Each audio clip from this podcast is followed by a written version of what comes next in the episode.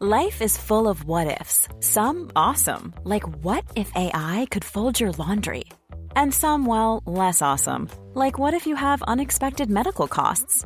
United Healthcare can help get you covered with Health Protector Guard fixed indemnity insurance plans. They supplement your primary plan to help you manage out of pocket costs. No deductibles, no enrollment periods, and especially no more what ifs. Visit uh1.com to find the Health Protector Guard plan for you. There's never been a faster or easier way to start your weight loss journey than with PlushCare. PlushCare accepts most insurance plans and gives you online access to board-certified physicians who can prescribe FDA-approved weight loss medications like Wigovi and Zepbound for those who qualify. Take charge of your health and speak with a board-certified physician about a weight loss plan that's right for you. Get started today at plushcare.com slash weight loss. That's plushcare.com slash weight loss. plushcare.com slash weight loss. A lot can happen in three years, like a chatbot may be your new best friend. But what won't change? Needing health insurance. United Healthcare Tri Term Medical Plans, underwritten by Golden Rule Insurance Company, offer flexible, budget friendly coverage that lasts nearly three years in some states. Learn more at uh1.com.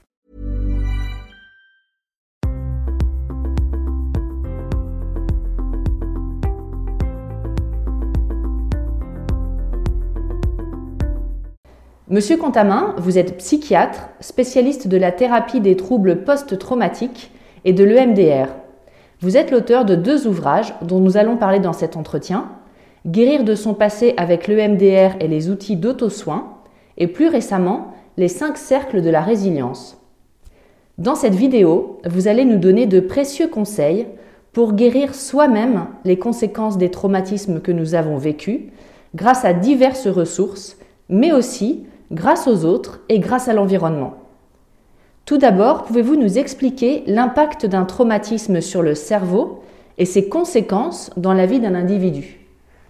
Oui, bonjour. Euh, c'est vrai que ce qu'on a compris euh, il y a quelque temps, c'est que l'impact d'un traumatisme s'inscrivait vraiment dans le cerveau, c'est-à-dire que ce n'est pas comme un souvenir ordinaire euh, qui normalement est traité à la face interne du cerveau par une partie qu'on appelle l'hippocampe.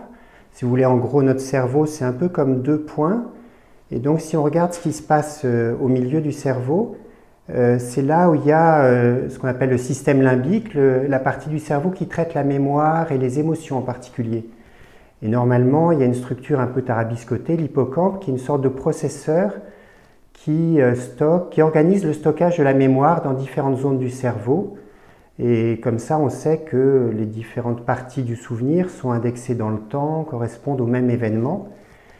Et par contre, quand on est euh, submergé euh, par l'intensité et la durée du choc qu'on subit, euh, l'hippocampe est en quelque sorte débranché. Notre cerveau est dans un état d'activation par des hormones du stress, l'adrénaline, le cortisol, tel que cette partie-là n'est pas fonctionnelle et c'est un petit noyau à l'avant du lobe temporal qu'on appelle l'amygdale, qui est une sorte de, sentinelle ou de signal d'alarme de l'organisme qui organise des réactions de défense instinctive.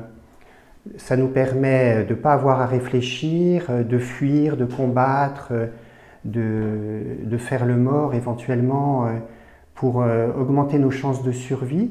C'est des mécanismes très archaïques. Le problème, c'est que du coup, le stockage dans la mémoire se fait pas normalement et tout un, réseau de traces mnésiques associées à l'événement traumatique reste euh, indexé avec ce petit noyau, l'amygdale. Et du coup, euh, chaque fois que euh, soit il y a un déclencheur, c'est-à-dire une perception de notre environnement qui rappelle un des aspects de l'événement traumatique, soit quand on baisse notre vigilance euh, au moment où on s'endort, ou bien quand il y a des, cauchemars la nuit, c'est un peu comme si toute l'expérience traumatique ressortait avec euh, toute sa charge émotionnelle, toutes les perturbations de l'état du corps qui vont avec, comme si on se sentait encore replongé dans le temps du trauma, euh, et ça peut se répéter de façon prolongée c'est pour ça que c'est une sorte de double peine, si vous voulez, quelqu'un qui a subi un traumatisme, qui régulièrement est exposé comme ça à des reviviscences, à des flashbacks, à des émotions euh, de panique ou de rage euh, ou d'effondrement, qui a des cauchemars la nuit. c'est un peu comme s'il revivait, revivait le, trauma sans que son cerveau arrive en quelque sorte à débugger ce souvenir, à le réindexer dans le temps, à réaliser qu'il n'y a pas de danger présent. Et qu'est-ce que ça va engendrer euh, au niveau euh, du comportement de la personne? Alors donc il y a quatre euh, catégories de, symptômes dans les troubles de stress post-traumatique. Le plus typique, c'est celui que j'évoquais, c'est ces reviviscences où on, a des flashbacks, des, cauchemars, parfois des sensations même douloureuses qui correspondent à, l'expérience traumatique. J'ai vu une fois un homme qui avait été torturé, qui était réfugié. Lui, il avait des flashbacks douloureux, c'est-à-dire qu'il revivait les douleurs de la torture dans ses jambes. Euh, tous ces phénomènes conduisent à des réactions d'hyperactivation euh, du système nerveux autonome, c'est-à-dire le système nerveux qui régule l'état de notre corps, euh, la fréquence de notre cœur, l'état de notre tube digestif, la façon dont nos vaisseaux sanguins sont plus ou moins dilatés, etc. Donc il y a une hyperactivation régulière du système sympathique où tout s'accélère, où on peut avoir des, crises d'angoisse, euh, on peut avoir des manifestations physiques, euh, de, de boule au ventre, euh, dans la gorge, etc. Et on a aussi parfois une, hyperactivation au contraire du système parasympathique, qui est une sorte de frein global de, l'état de notre organisme, on se sent au contraire fatigué, faible, ramolli. Au, maximum, c'est le, malaise vagal. Hein. Donc il y a euh, les reviviscences, la perturbation euh, de l'état du système nerveux euh, végétatif. il y a ensuite des réactions d'évitement, parce que comme il y a dans notre environnement des perceptions qui peuvent être des déclencheurs de reviviscence, les personnes peuvent être conduites à éviter le maximum de situations. Par exemple, si elles ont eu un accident de voiture, elles ont failli mourir, elles peuvent avoir peur de reprendre le volant mais ça peut devenir un peu extensif comme évitement et restreindre de plus en plus le, champ des possibilités euh, d'activité. Et puis euh, le dernier impact, qui est presque le plus euh, pathologique, le plus handicapant à, long terme, c'est une atteinte de l'image de soi et de l'image qu'on a des autres et du monde. C'est-à-dire que le traumatisme inscrit euh, ce qu'on appelle des cognitions négatives, des croyances euh, dysfonctionnelles. Euh, par exemple, un enfant qui a été battu peut penser qu'il est mauvais, qu'il n'a pas de valeur. Une femme qui a été violée peut penser qu'elle est salie, qu'elle est souillée. Quelqu'un qui a été victime d'un attentat peut sentir en permanence le monde comme dangereux, qu'il y a de sécurité nulle part. Souvent, il y a aussi un vécu un petit peu d'impuissance ou de culpabilité ou de mauvaise image de soi. Donc, tous ces symptômes sont déjà très douloureux. Quand ça dure, il y a en plus des complications. Euh, par exemple, pour euh, apaiser des émotions débordantes, les personnes peuvent avoir tendance à être euh, addictes de l'alcool, des produits, mais parfois aussi d'autres formes d'addiction, crise de boulimie, des, addictions aux écrans. Enfin, Pourquoi ces addictions? Quel est le rapport? L'idée, c'est qu'il euh, y a la recherche d'un moyen euh, d'apaiser des émotions débordantes. Donc, par exemple, si je suis très angoissé et que je prends de l'alcool et que mon niveau d'angoisse diminue, je vais avoir tendance à répéter ce, schéma pour euh, fuir des émotions débordantes. Et ça a été un gros problème chez les vétérans du Vietnam, par exemple. Euh, les problèmes des addictions. C'est toujours un, risque fort euh, quand on a un stress post-traumatique. Il peut s'installer aussi un vécu de dépression, avec à la fois un épuisement euh, du système nerveux qui, à force d'être surstimulé, et puis toutes ces images négatives de soi qui sont associées aussi au stress post-traumatique, ça peut vraiment conduire à des vécus dépressifs. Il y a tout un impact sur les relations aux autres. Typiquement, les autres, euh, dans un premier temps, sont compréhensifs, euh, prennent soin de la personne, mais quand les stress post-traumatiques durent quelques mois, l'entourage ne comprend pas pourquoi euh, la personne ne passe pas à autre chose, finit par s'agacer, dire mais enfin, voilà, c'est fini maintenant, ils ne pensent plus. Ils ne comprennent pas qu'il y a vraiment quelque chose qui est inscrit dans le cerveau, dans la mémoire de façon dysfonctionnelle. Donc il y a souvent des, malentendus, des, frictions relationnelles qui, euh, se majorent, d'autant plus que les réactions émotionnelles de la personne sont parfois euh, excessives. Et pour donner un exemple, quand même quand les personnes ont été exposées au même traumatisme, par exemple le décès d'un enfant pour un couple parental, chacun a aussi un timing et un style émotionnel différent dans ses réactions. Donc ça peut créer beaucoup de désaccordage, d'incompréhension euh, dans le couple et le, risque de séparation est, important dans les suites d'un deuil d'enfant, par exemple.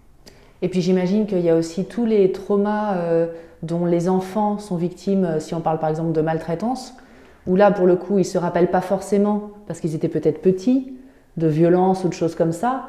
Et après ça fait des gens qui vont avoir des comportements spéciaux, entre guillemets. En même temps, ils ne sont pas reconnus comme victimes parce qu'ils étaient petits, ils ne s'en rappellent pas Tout à fait. C'est-à-dire qu'on dit qu'il y a deux grandes catégories de, traumatismes. Il y a les traumas euh, de type 1 qui, sont des traumas qu'on vit à l'âge adulte avec une situation de danger vital. Et euh, c'est les, traumas qui sont les plus simples à, à, traiter. Et il y a les traumas complexes de type 2 qui correspondent à des traumatisations répétées dans l'enfance et à ce moment-là, ça interfère vraiment avec euh, le développement de la personnalité et l'impact que j'évoquais tout à l'heure sur euh, la vision de soi-même, la vision des autres et la vision du monde est beaucoup plus lourd.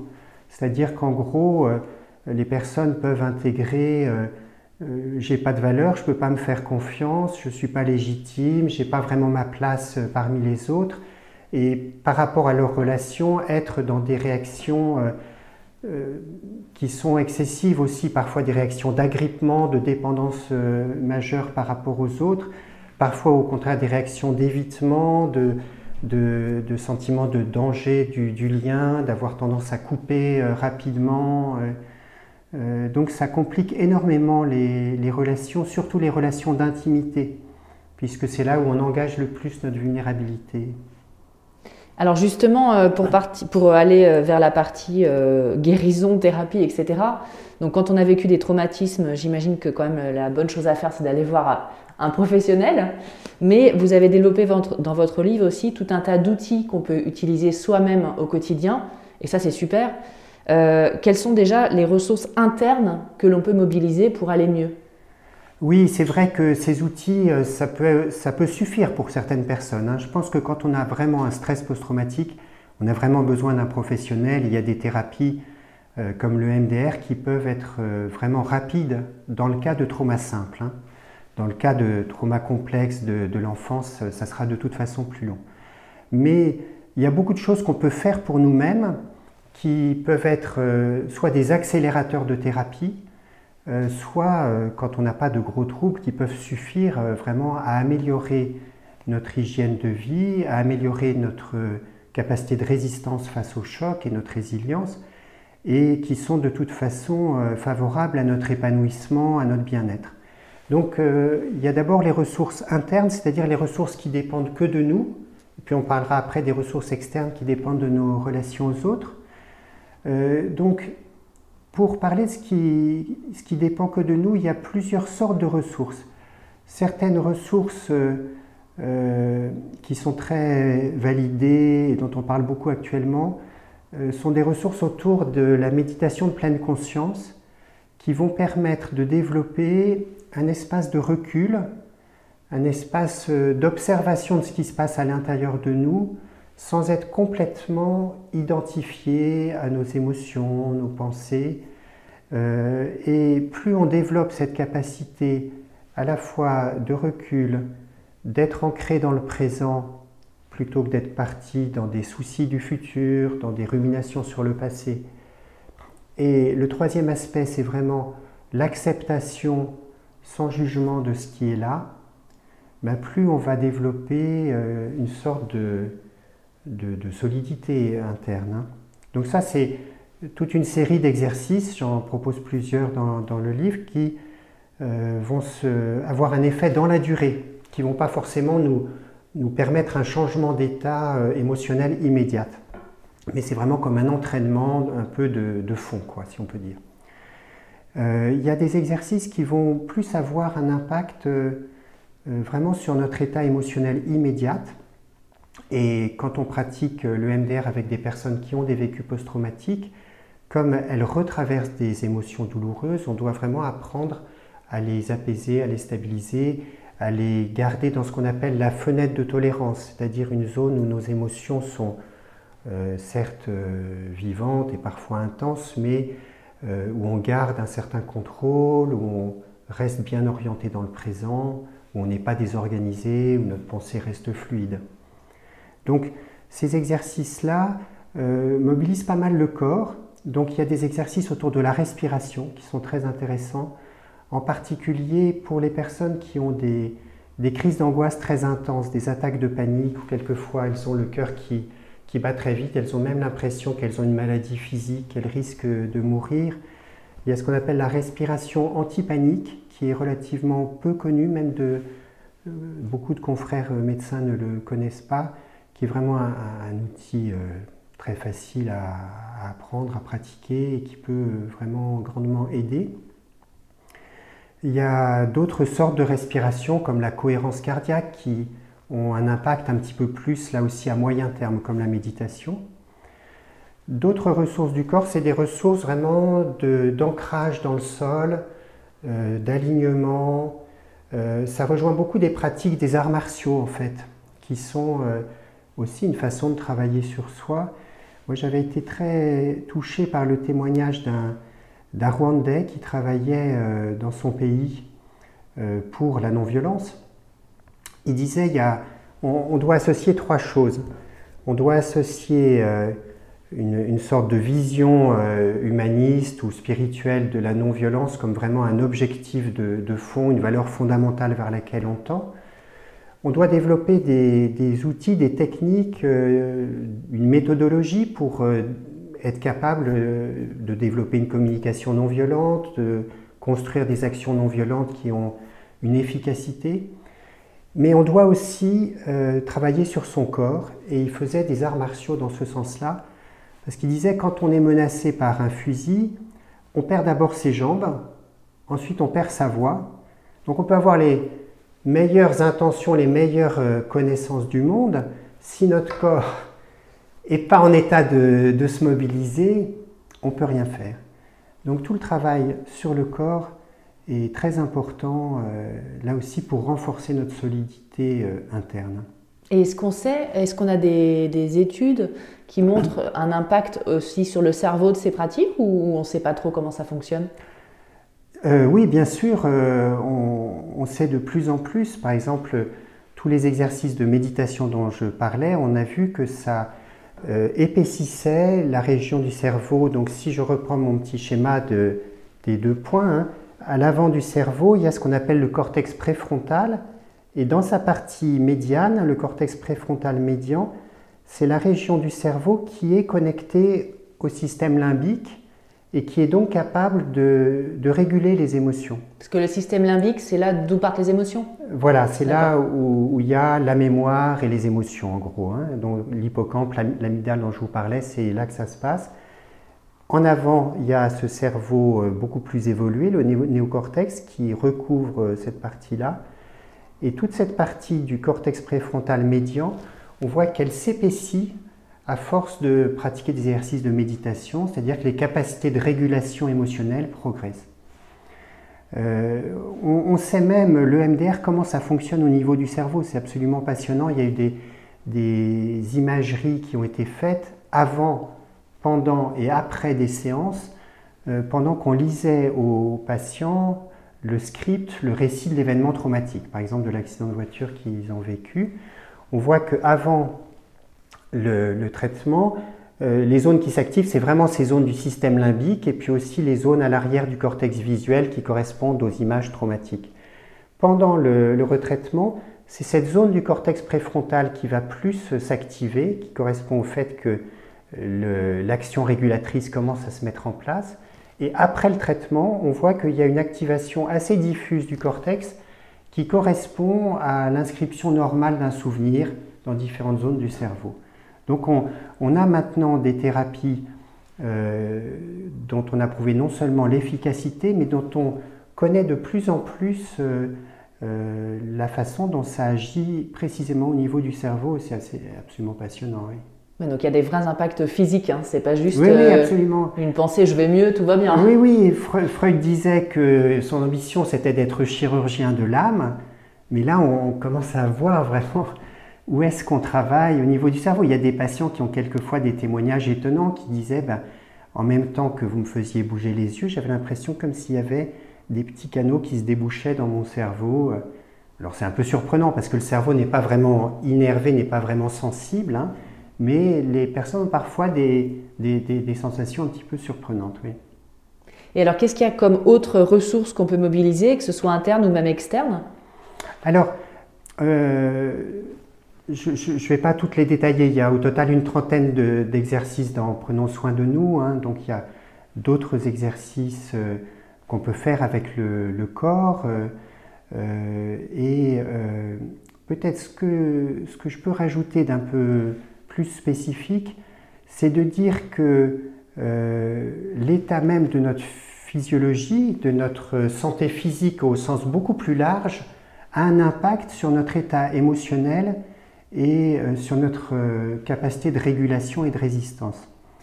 Euh, une des ressources principales, par exemple, c'est la qualité de l'alimentation. Quand on, on l'a bien vu d'ailleurs avec le, Covid, plus les personnes étaient en surpoids, plus elles étaient, à risque, elles étaient à risque par rapport à une infection. Mais même par rapport au stress, le fait d'être dans un, un état du corps euh, équilibré par rapport à notre alimentation est bénéfique à notre régulation émotionnelle. Et une autre ressource très importante, c'est l'activité physique. Le fait de, marcher ou de, faire du sport régulièrement, on a vraiment vu qu'une activité physique euh, régulière était bonne non seulement euh, pour notre état physique, mais même par rapport à la dépression, par exemple.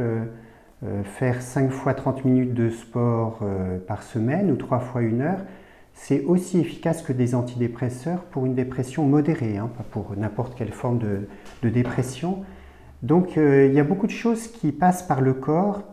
Et un autre exercice dont je parle, c'est l'exercice de la marche thérapeutique ciblée, qui est un exercice très intéressant. La, marche est une très grande ressource. Hein, toutes les personnes qui font par exemple le pèlerinage Saint-Jacques-de-Compostelle, il y a beaucoup de composantes, mais la composante même de la marche est, très forte. J'aime bien la, phrase de Giono qui dit Si tu n'arrives pas à penser, marche. Si tu penses trop, marche. Si tu penses mal, marche. Donc, euh, il y a quelque chose qui nous, qui nous mobilise, qui fait aussi des stimulations bilatérales alternées droite-gauche comme dans le MDR, qui met notre corps dans un état euh, d'apaisement, de respiration régulière. Et surtout quand ça nous ouvre aussi au contact avec la nature, c'est là aussi une ressource de, de régulation émotionnelle très importante. On s'en est rendu compte par une première étude sur des personnes qui avaient une opération de la vésicule biliaire et celles qui étaient dans les chambres paires guérissaient beaucoup plus vite que celles qui étaient dans les chambres impaires. Elles avaient besoin de moins d'antalgiques et elles sortaient de l'hôpital euh, après euh, moins de journées d'hospitalisation. Et la seule différence, c'est que les chambres paires, ça donnait sur le parc, et les chambres impaires, ça donnait sur un mur de briques. Donc le, contact avec la nature, euh, c'est quelque chose avec lequel on a vécu euh, au cours de l'évolution pendant des générations et des générations. C'est quelque chose qui nous apaise, qui nous fait du bien, qui nous aide à réguler nos émotions. Euh, alors justement, on va glisser tout doucement vers euh, l'autre livre dont, dont, on parle, qui s'appelle Les cinq cercles de la résilience. Est-ce que vous pouvez tout d'abord nous expliquer ce que c'est que la résilience? Parce qu'on entend beaucoup parler et finalement on a peut-être un peu oublié. Qu'est-ce que c'est? Qu'est-ce que ça signifie? Alors, euh, je vais me baser sur euh, une, définition donnée par le Centre de la résilience de Stockholm, qui est un centre d'études vraiment sur le sujet, qui, dit qu'il y a trois phases dans la résistance. La phase de préparation euh, à pouvoir résister à des chocs, la phase de résistance au moment où on est exposé au choc, et puis la phase de récupération et de reprise d'un nouveau développement après le choc. Et il faut également envisager la résilience dans un aspect systémique, c'est-à-dire que ce n'est pas on a parlé pour l'instant surtout de la résilience de l'individu, de la personne, mais en fait, ce qui est notre principale ressource de résilience, ce sont nos liens aux autres. De façon très basique, je, prends l'exemple d'un petit enfant qui tombe, qui se fait mal au genou. Un gros câlin de sa maman, ça l'apaise. Ça fait sécréter de l'ocytocine, des endorphines, ça donne une sécurité de base, ça restaure les liens d'attachement. Et en fait, d'une certaine façon, on est prévu pour sortir du trauma dans des liens d'attachement à nos proches. Donc, euh, c'est pour ça que la résilience doit s'envisager dans un aspect systémique, c'est-à-dire euh, la personne, euh, son entourage le plus proche, sa famille, les collectivités locales, les réseaux de solidarité proches. Et puis, pour aller au-delà, il y a la question de la résilience des nations, et la question de la résilience des écosystèmes et de l'écosystème planétaire, puisque euh, le GIEC, le, groupe international des experts euh, sur le climat, en parle en ces termes-là. Il explique que euh, la situation actuelle est une situation qui va réduire l'espace de résilience de la planète, qui représente un petit peu comme une couronne, un peu comme l'espace de la biosphère autour de la, de la Terre, qui est mise sous pression d'une part par des facteurs euh, euh, biophysiques, c'est-à-dire euh, simplement la dérégulation du climat, les sécheresses, la perte de, terres cultivables, etc. Et de l'autre côté par des facteurs humains, c'est-à-dire la croissance démographique, l'augmentation des, conflits, l'augmentation des inégalités, les migrations, etc. Donc des deux côtés, il y a une pression sur l'espace de résilience de la planète. Et de la même façon que prendre soin de notre corps, faire des exercices de, méditation, de cohérence cardiaque, va nous solidifier, va préparer notre résilience, c'est très important de penser notre résilience collective euh, en tant qu'humanité sur la planète en préservant au maximum cet espace de résilience de notre biosphère. Alors, à tous les niveaux du système, on peut appliquer ce raisonnement de la résilience. Hein. Par exemple, les collectivités locales euh, ont un plan de résilience euh, pour euh, pouvoir réagir face à une catastrophe naturelle, par exemple, ou industrielle. on connaît un peu le plan Orsec, c'est-à-dire la façon dont s'organisent les, les, premiers secours, où il y a aussi des cellules d'urgence médico-psychologiques mais ces plans de résilience intègrent un petit peu tous les aspects du fonctionnement d'une collectivité locale. L'approvisionnement en eau, euh, en alimentation, les circuits de communication. Euh. Un des gros enjeux d'ailleurs de cette résilience des collectivités locales, c'est la cohésion sociale. Et, on sait que les, chocs vont influencer euh, le plus dramatiquement les personnes les plus pauvres ou les plus exclues. On l'a bien vu avec la pandémie les, plus riches se sont encore euh, enrichis euh, et les plus, il, y a, une augmentation du nombre de pauvres euh, dans, nos sociétés. Et alors justement, c'est ça qui est intéressant et que vous développez, c'est que oui, il y a tout un tas d'outils d'auto-soin qu'on peut soi-même activer, beaucoup physiques, hein, du coup, la mhm. respiration, le sport, le corps, auquel on ne pensait peut-être pas forcément il y a quelques dizaines d'années d'ailleurs. Et, et, en fait, là, vous replacez Ryan Reynolds here from Mint Mobile. With the price of just about everything going up during inflation, we thought we'd bring our prices down. So to help us, we brought in a reverse auctioneer, which is apparently a thing.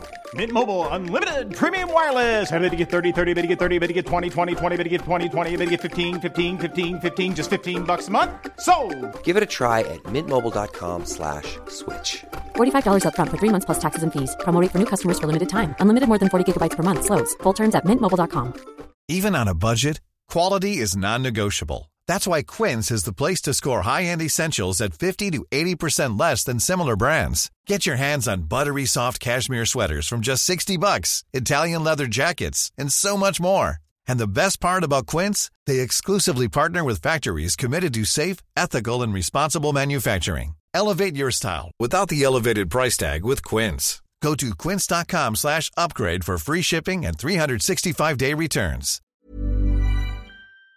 C'est vraiment l'être humain dans le contexte global dans lequel il vit, c'est-à-dire avec son entourage proche, familial, euh, les amis, les collègues, les gens qu'il rencontre, et puis même au niveau nation et ensuite au niveau environnement, nature. Et c'est ça que je trouvais très intéressant, c'est qu'on n'est pas tout seul dans notre coin. En fait, tout ce qui nous entoure participe comme si la vie participait à notre guérison. Qu'est-ce que vous pouvez donner comme conseil euh, euh, aux gens euh, sur tous ces aspects relationnels et, du contact avec l'environnement? Alors, sur les aspects plus spécifiquement relationnels, hein, on parlait tout à l'heure des traumas complexes qui ont touché notre histoire d'enfance, nos liens d'attachement, et qui peuvent venir parasiter nos relations proches actuelles.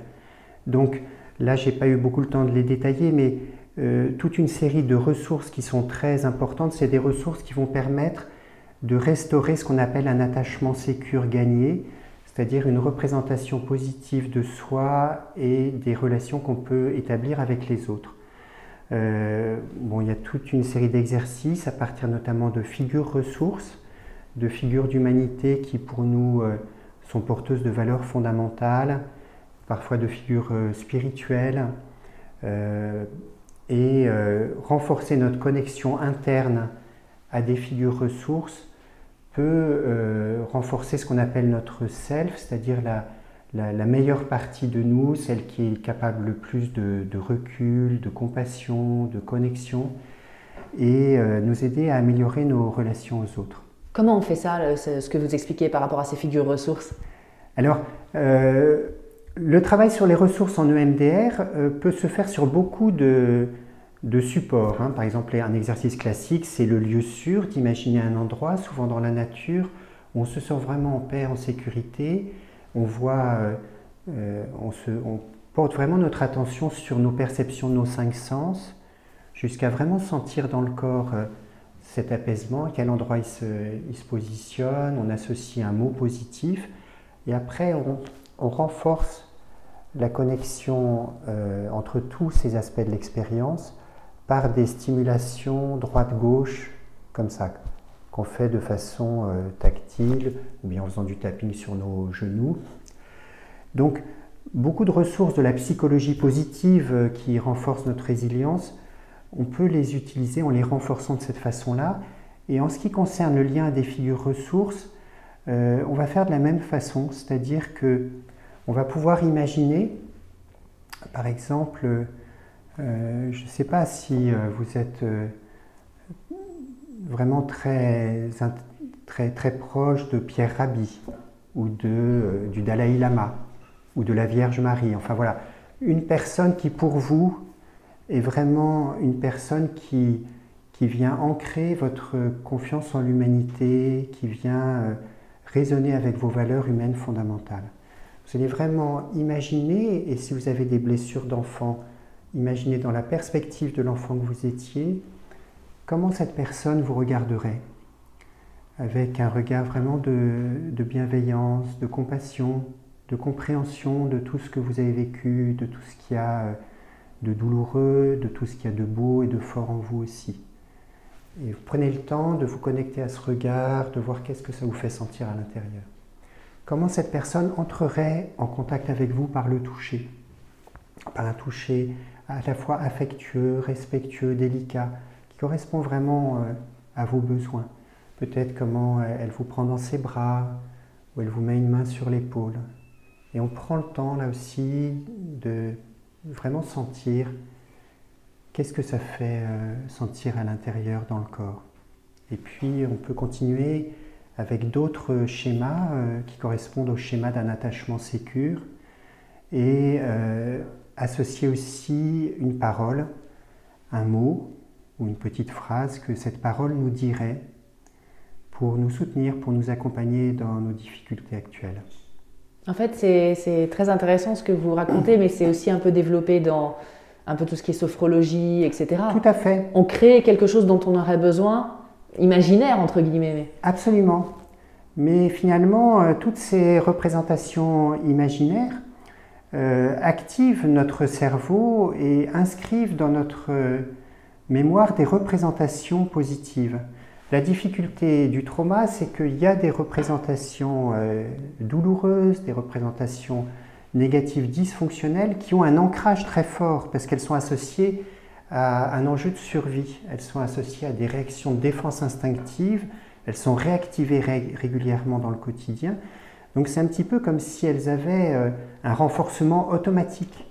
Et donc tout l'enjeu de la psychologie positive et de tous ces, outils, euh, finalement, le MDR a, a, intégré énormément de ressources venant d'autres approches. Vous citiez la sophrologie ou l'hypnose ou la psychologie positive, les thérapies sensorimotrices, d'approche corporelle, etc.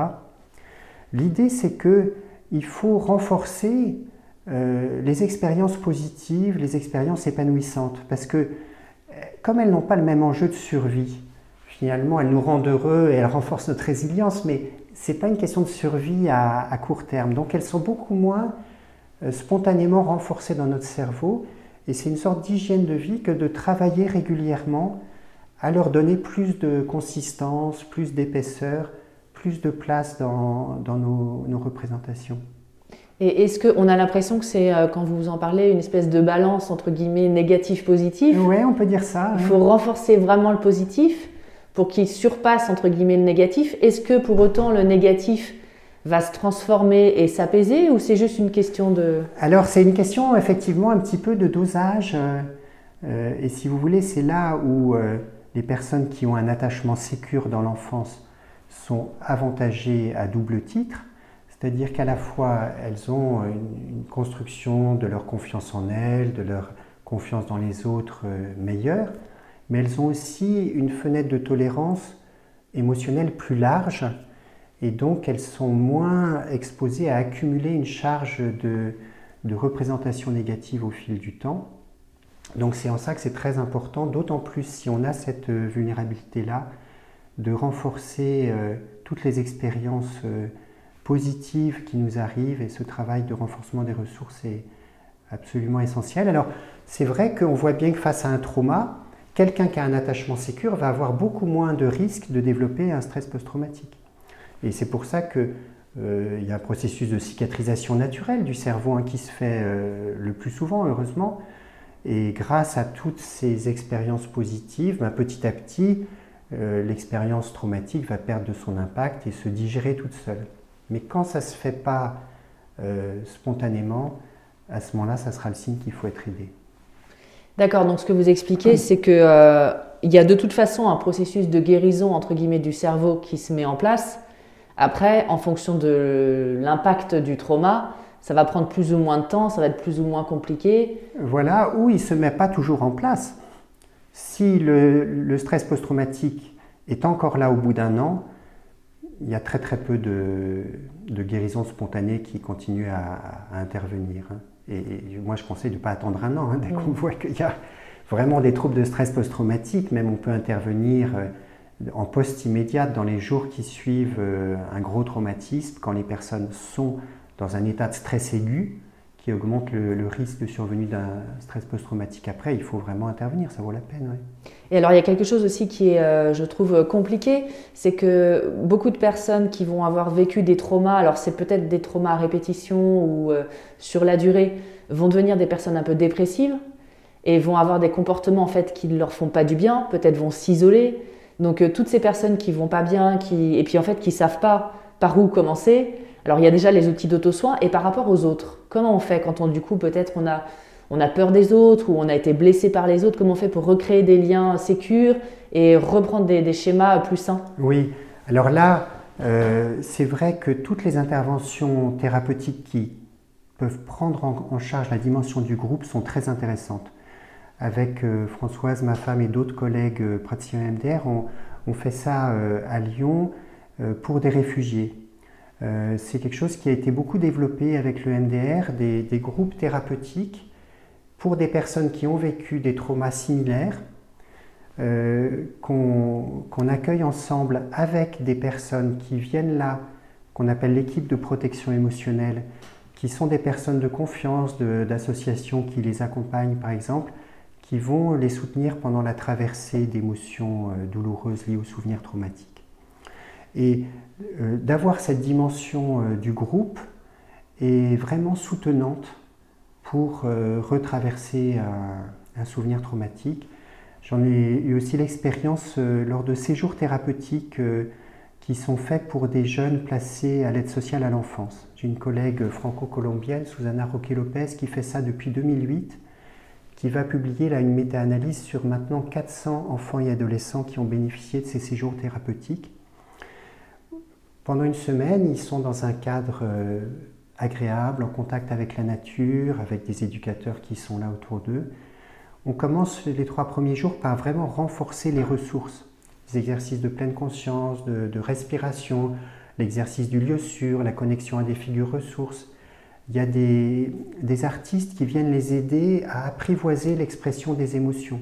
Parce qu'il y a souvent une phobie des émotions quand on n'a pas été euh, dans un contexte de sécurité dans l'enfance.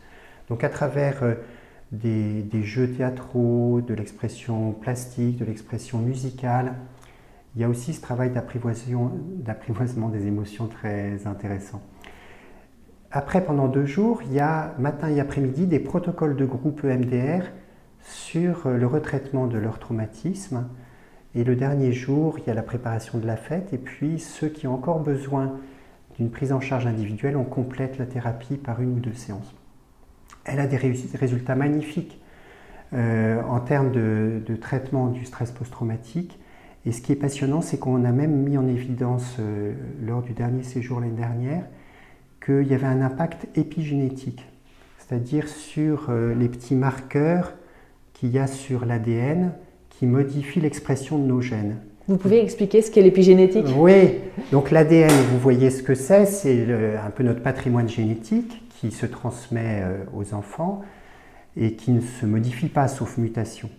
Mais par contre, euh, en surface, c'est pour ça qu'on appelle ça épigénétique, il y a des petites molécules qui peuvent se fixer à certains endroits et qui vont euh, moduler l'expression des gènes. C'est-à-dire que certains gènes vont s'exprimer et d'autres ne vont pas s'exprimer selon ces petites marques épigénétiques. Et ça se transmet sur à peu près 3-4 générations. C'est-à-dire que euh, on a vu ça au début avec euh, en Norvège des personnes d'un petit village où on a pu retracer les, courbes de mortalité en fonction des années de famine. Et on a vu que, paradoxalement, euh, les enfants qui naissaient après des années de, famine développaient une obésité, parce que quelque part, leur, organisme s'était euh, adapté pour stocker le maximum de nourriture, donc l'organisme de leur mère euh, avait fait ces modifications épigénétiques qui s'étaient transmises au fœtus et qui avaient continué. Et donc, ils avaient une surmortalité liée à cette euh, obésité. Donc, on, sait qu'il y a des marqueurs épigénétiques qui concernent euh, la régulation du cortisol, qui est une des principales hormones du stress. Et donc, c'est une des façons dont les traumatismes, par exemple de la Shoah ou du génocide arménien, euh, ou même de, des, personnes qui ont été traumatisées alors qu'elles étaient enceintes au moment des attentats du 11 septembre euh, à New York, on a vu vraiment qu'il y avait un impact sur les enfants, voire sur les petits-enfants, euh, parce que la régulation du cortisol a été atteinte. Et ce qui est magnifique, c'est qu'au terme de ce séjour thérapeutique, il suffit d'un prélèvement salivaire hein, pour euh, on met dans une machine, on sort ce qu'on appelle l'épigénome, c'est-à-dire tous les endroits où il y a des petits marqueurs sur l'ADN. Et on a vu que les marqueurs qui correspondent euh, aux, récepteurs au cortisol dans l'hippocampe, enfin à la régulation du cortisol, euh, sont présents avant le séjour thérapeutique et sont partis après le séjour thérapeutique. Donc on espère vraiment que on puisse ainsi avoir un impact non seulement sur la personne elle-même, mais aussi sur sa descendance. C'est incroyable. Ouais, c'est passionnant, oui. Et alors du coup, c'est une question qui me vient, mais euh, on parle beaucoup aussi de transgénérationnel. Oui. Euh, et de, moi j'avais vu une fois euh, dans un laboratoire suisse, je crois, on s'était rendu compte qu'une grand-mère entre guillemets qui avait été, je crois, maltraitée, violée dans son enfance, etc avait transmis cette espèce de gène, je ne sais pas comment on peut dire, à sa fille, mais sa petite fille était encore plus impactée que la grand-mère. Voilà, donc des, ça c'est des marquages épigénétiques hein, qui se transmettent, qui d'une certaine façon expliquent euh, l'hyperréactivité émotionnelle. Après, il y a un autre aspect qui se transmet de façon un petit peu plus mystérieuse, qui est l'aspect du contenu même traumatique. Parce qu'on voit parfois des personnes qui ont, par exemple, des cauchemars ou des représentations traumatiques, euh, par exemple une phobie d'impulsion de faire mal à, un bébé, ou bien la conviction qu'ils sont à risque d'être ruinés. Enfin, il y a quelquefois des, sortes de, de, croyances négatives euh, qui ne viennent pas de l'histoire de la personne elle-même, mais qui ont pu se transmettre euh, à travers euh, quelques générations. Alors, une collègue praticienne EMDR, Hélène Delucci, fait l'hypothèse que quand un enfant voit son parent traumatisé, il le voit dans, un état d'angoisse et d'absence, ayant ses flashbacks. Imaginons euh, votre, euh, votre grand-mère a fait partie des marches de la mort euh, lors du génocide arménien, avec des images terribles de femmes crucifiées, trucs comme ça.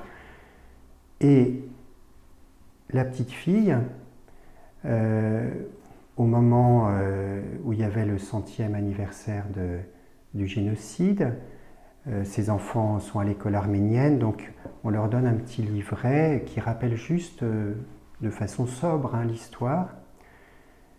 Elle, elle, connaissait l'histoire de sa grand-mère, euh, ça ne la marquait pas du tout au quotidien. Elle commence à, apprendre ça, elle fait ça entre le, français et les maths, hein, les devoirs du soir. Voilà, ah oui, il faut en histoire, il faut que je lise ça. Elle lit une phrase, elle s'écroule en larmes et en, crise d'angoisse avec des images traumatiques qui reviennent. Euh, comment on peut comprendre ça? C'est l'idée qu'on a ce qu'on appelle des neurones miroirs c'est-à-dire des neurones qui sont activés par l'action ou l'émotion qu'on voit chez l'autre. C'est un peu comme c'est ce qui permet l'apprentissage par imitation, c'est ce qui permet la résonance empathique. C'est-à-dire que on a une sorte de connexion Wi-Fi de nos cerveaux qui fait que ça reproduit à l'intérieur ce qui se passe chez l'autre et ça me permet de le comprendre et de le reproduire éventuellement. Donc un enfant, spontanément, il est très attentif à son parent, et particulièrement si son parent est dans un état d'angoisse et dans un état qu'il n'arrive pas à comprendre. Donc imaginez un enfant qui voit son parent en train d'avoir un flashback, il est captivé au niveau de son attention et on peut imaginer que ces neurones miroirs sont en quelque sorte imprimés par les représentations traumatiques qui habitent à ce moment-là l'esprit du parent.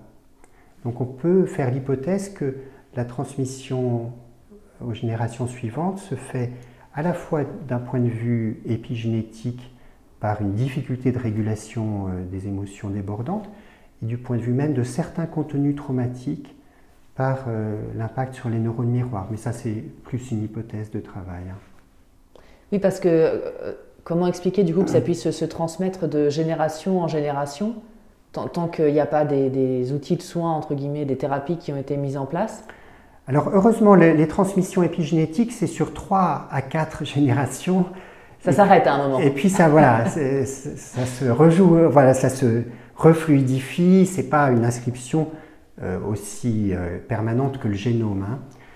Euh, mais c'est vrai que ça nous donne une responsabilité particulière en fait de prendre soin de nous, en sachant qu'on le fait pas seulement pour nous, mais on le fait pour nos enfants et pour nos petits enfants. Et pour, euh, et pour finir, euh, parlons aussi de, de l'écosystème, de la nature dans laquelle on est. En plus, on a un beau paysage juste derrière vous. Euh, et puis avec ces deux années de, de pandémie, de Covid, bah, c'était un sujet aussi où on voit à quel point quand on est coupé de la nature, on va pas bien du tout, et quand on est dedans, on va beaucoup mieux. Comment justement activer ce cercle de résilience, on va dire, grâce à la nature, personnellement, au quotidien? Alors oui, donc là c'est dans les cinq cercles de la résilience que je développe beaucoup plus ces aspects-là euh, qui concernent vraiment une dimension collective parce que tout ce que les individus peuvent faire pour euh, changer de mode de vie, pour avoir un mode de vie plus sobre, moins agité, moins dispersé, plus ralenti, plus connecté à la nature, ça nous fait du bien individuellement. Mais on a énormément besoin d'une action collective. Il n'y a que comme ça qu'on arrivera à vraiment euh, changer notre modèle de développement pour qu'il soit soutenable pour les générations futures euh, et pour notre écosystème. Et donc dans le chapitre sur les collectivités euh, locales, je parle du mouvement de la transition qui est très intéressant, qui travaille à développer la résilience de nos collectivités locales, tant d'un point de vue social, économique que environnemental, en développant des circuits courts, en développant, en développant, tout un tissu associatif de solidarité avec les personnes les plus démunies, en développant bah, des modes de, production euh, d'énergie euh, euh, renouvelable, en développant des productions alimentaires en circuit court. Moi, je trouve que l'image de la permaculture est une image très inspirante et très encourageante.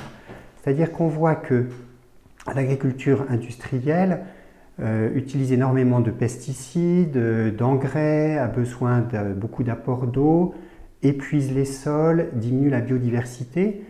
Et quand on développe des modes de culture euh, vraiment intelligents, qui mobilisent toutes les synergies entre les micro-organismes du sol, les différentes plantes, les insectes comme les abeilles, mais d'autres insectes qui permettent de, de, lutter contre certains ravageurs, etc si on met en place comme ça euh, un ensemble d'écosystèmes vertueux, on arrive à développer une productivité maximum des sols, des sols qui se régénèrent au, lieu de s'épuiser, euh, une biodiversité qui augmente, un stockage du carbone dans le sol qui augmente, on n'a plus besoin d'engrais chimiques ou de pesticides qui détruisent l'environnement.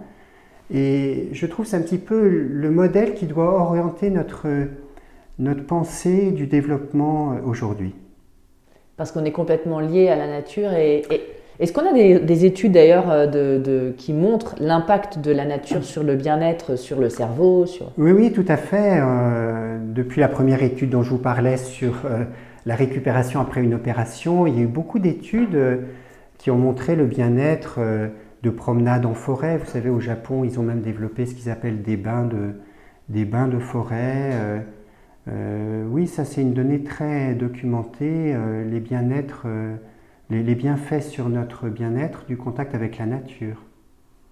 Et finalement, pour, pour, conclure, on a un peu l'impression que le, la société capitaliste, la société mondiale, capitaliste, etc., dans laquelle on est, où c'est toujours plus rapidement, etc., va un petit peu à l'encontre du besoin de l'être humain pour son bien-être? Oui, complètement. Et si vous voulez, cette idée d'un changement de paradigme indispensable, elle est défendue en fait par beaucoup de gens.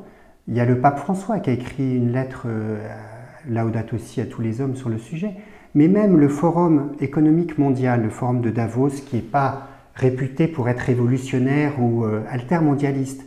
En 2020, il faut vraiment aller regarder, je le cite dans mon livre, ce qu'ils ont dit, ils ont dit le scénario business as usual nous mène droit dans le mur. On, détruit quelque part la branche sur laquelle on est assis et l'impact de la destruction des écosystèmes sur la pandémie, hein, puisque l'émergence du virus est, clairement liée euh, euh, à la déforestation, à la destruction des habitats naturels, à l'augmentation des contacts entre les virus qui viennent des espèces sauvages et puis les élevages intensifs euh, comme les élevages de visons en Chine, etc. Donc, euh, ce que dit le Forum économique mondial, c'est que la moitié du PIB mondial euh, est menacée si on continue business as usual.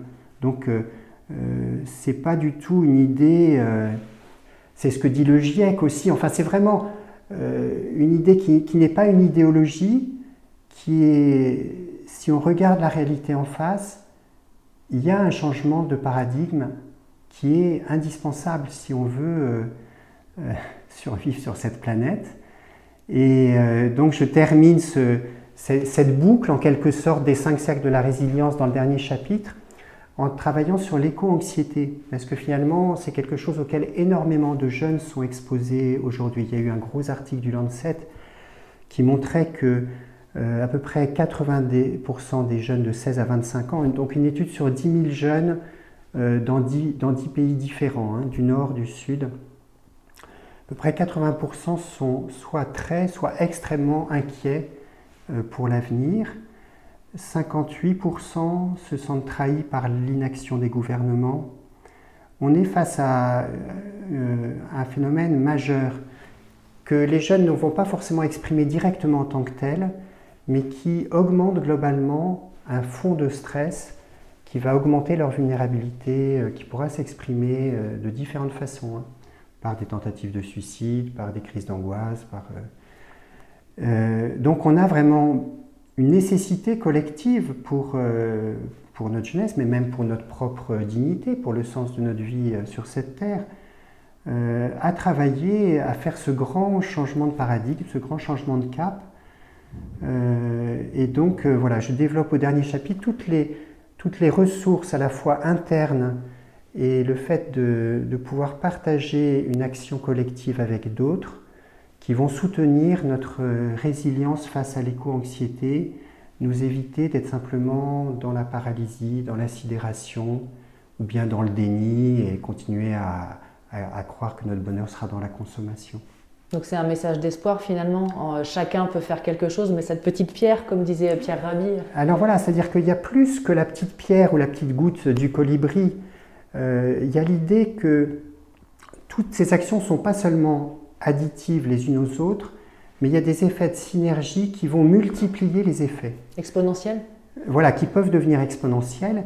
Et surtout, il y a la nécessité d'associer au changement individuel des mobilisations collectives et des actions politiques aussi pour euh, arriver à ce que euh, bah, toutes les régulations des finances, de l'économie, euh, toutes aillent dans le sens d'orienter tous nos investissements vers un modèle de développement durable et d'arrêter de financer les énergies fossiles, d'arrêter les paradis fiscaux où se créent vraiment des bulles euh, qui profitent aux plus riches et qui creusent les inégalités, euh, etc.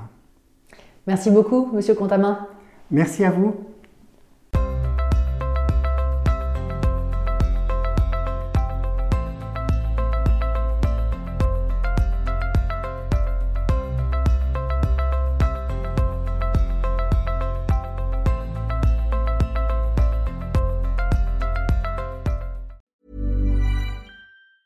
Planning for your next trip? Elevate your travel style with Quince. Quince has all the jet setting essentials you'll want for your next getaway, like European linen, premium luggage options, buttery soft Italian leather bags, and so much more. And it's all priced at 50 to 80% less than similar brands. Plus, Quince only works with factories that use safe and ethical manufacturing practices. Pack your bags with high-quality essentials you'll be wearing for vacations to come with Quince. Go to quince.com slash trip for free shipping and 365-day returns. Hi, I'm Daniel, founder of Pretty Litter. Did you know cats tend to hide symptoms of sickness and pain? I learned this the hard way after losing my cat, Gingy. So I created Pretty Litter, a health monitoring litter that helps detect early signs of illness by changing colors, saving you money and potentially your cat's life. Pretty Litter is veterinarian developed, and it's the easiest way to keep tabs on your fur baby's health right at home. Go to prettylitter.com and use code ACAST for 20% off your first order and a free cat toy. Terms and conditions apply. See site for details. Imagine the softest sheets you've ever felt. Now imagine them getting even softer over time. That's what you'll feel with Bowl and Branch's organic cotton sheets. In a recent customer survey, 96% replied that Bowl and Branch sheets get softer with every wash. Start getting your best night's sleep in these sheets that get softer and softer for years to come. Try their sheets with a 30-night guarantee. Plus, get 15% off your first order at bowlandbranch.com. Code BUTTERY. Exclusions apply. See site for details.